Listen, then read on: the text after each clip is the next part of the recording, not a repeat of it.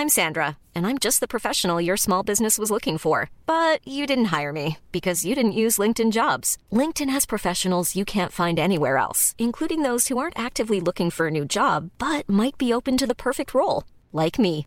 In a given month, over 70% of LinkedIn users don't visit other leading job sites. So if you're not looking on LinkedIn, you'll miss out on great candidates like Sandra. Start hiring professionals like a professional. Post your free job on linkedin.com/people today. Propulsé par mademoiselle.com. Ah ouais? Ah, oh, ça swing.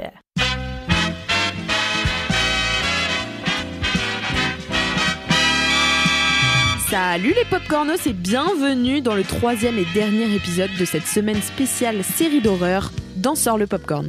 C'est tout naturellement Kalindi qui vient terminer ce cycle de séries horrifiques avec une dernière recommandation et elle va vous parler d'une série en huis clos aussi sublime que traumatisante.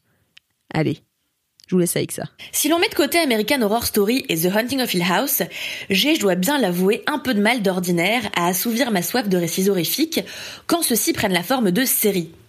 En fait, les programmes en plusieurs épisodes sont souvent pleins de promesses qu'ils n'ont, je trouve, pas les moyens ou juste pas le temps de tenir, ben, ce qui souvent euh, aboutit à de grandes déceptions. C'est vraiment très personnel, bien sûr, comme avis.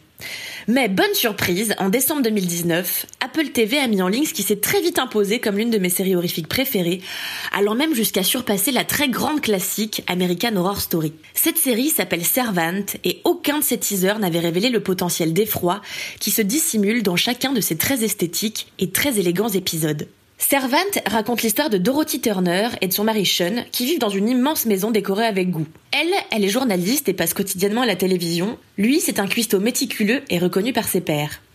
Dorothy est excentrique, elle semble un peu dans la lune, euh, tout le temps d'ailleurs. Sean est terre à terre et rigoureux. Le couple accueille un jour une nounou prénommée Liane, censée les soulager dans leurs tâches quotidiennes avec leur enfant Jericho. La jeune femme débarque un soir sous une pluie battante, elle a l'air lugubre, ce qui n'empêche pas du tout Dorothy de lui vouer immédiatement une grande affection. Si tout a l'air plutôt normal a priori, rien ne l'est en réalité. Car le bébé, qui dort dans le landau de la chambre d'enfant, est en réalité un poupon, Jericho étant décédé dans des conditions dramatiques et mystérieuses quelques jours après sa naissance. Si Sean sait parfaitement, bien sûr, que ce bébé n'est qu'un poupon, Dorothy en revanche fait un déni et se comporte avec la poupée comme s'il s'agissait vraiment d'un enfant vivant. La logique aurait voulu que la nounou prenne peur, et c'est ça que je trouve très bien dans cette série d'ailleurs, ou alors qu'elle trouve très étrange en tout cas que le bébé ne soit pas un vrai. Or, elle ne semble pas choquer le moins du monde et rentre au contraire dans le jeu de Dorothy, alors que son mari l'encourage, lorsque la mère est absente, à retrouver une attitude normale. Mais alors qui est cette jeune femme qui semble encore plus instable psychologiquement que la maîtresse de maison. Le mari, plutôt suspicieux, mène l'enquête avec son beau-frère. Et il n'est pas prêt, laisse-moi te le dire, pour ce qu'il attend. Servante, c'est un huis clos psychologique qui fait froid dans le dos, notamment parce qu'il aborde des thématiques sensibles comme le décès d'un nouveau-né et le deuil qui en découle. Ce qui de prime abord se positionne comme une série potentiellement fantastique se transforme vite en fait en récit psychanalytique bien réel et terriblement humaniste sur la culpabilité maternelle. J'ai personnellement été bluffée par cette série, aussi plastiquement sublime que traumatisante, pensée avec brio par Tony Bascalop et Night Shyamalan.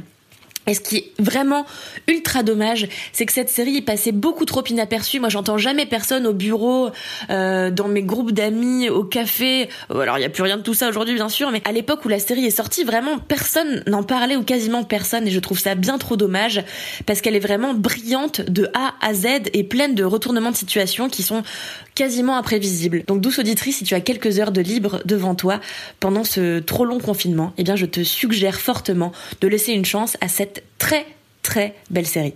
Merci beaucoup Kalindi. Typiquement, c'est le genre de série dans laquelle j'aimerais vraiment me lancer en confinement euh, en ce moment. C'est un thème vraiment incroyable et ultra intrigant, je trouve. Euh, mais bon, est-ce que j'aurai le courage? Je ne sais pas. L'aurez-vous, cher Popcornos? Je l'espère. Merci à vous d'avoir écouté jusqu'au bout. N'oubliez pas de parler de ce podcast à vos proches, de laisser 5 étoiles et un petit commentaire sur Apple Podcast. Et je vous dis à vendredi pour le lancement d'un nouveau thème de recommandation de Sort le Popcorn. À bientôt.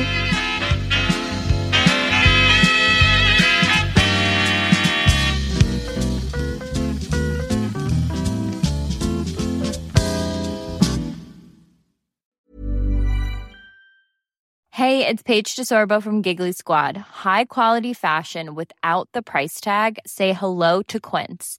I'm snagging high-end essentials like cozy cashmere sweaters, sleek leather jackets, fine jewelry, and so much more. With Quince being 50 to 80% less than similar brands. And they partner with factories that prioritize safe, ethical, and responsible manufacturing. I love that. Luxury quality within reach. Go to quince.com slash style to get free shipping and 365 day returns on your next order.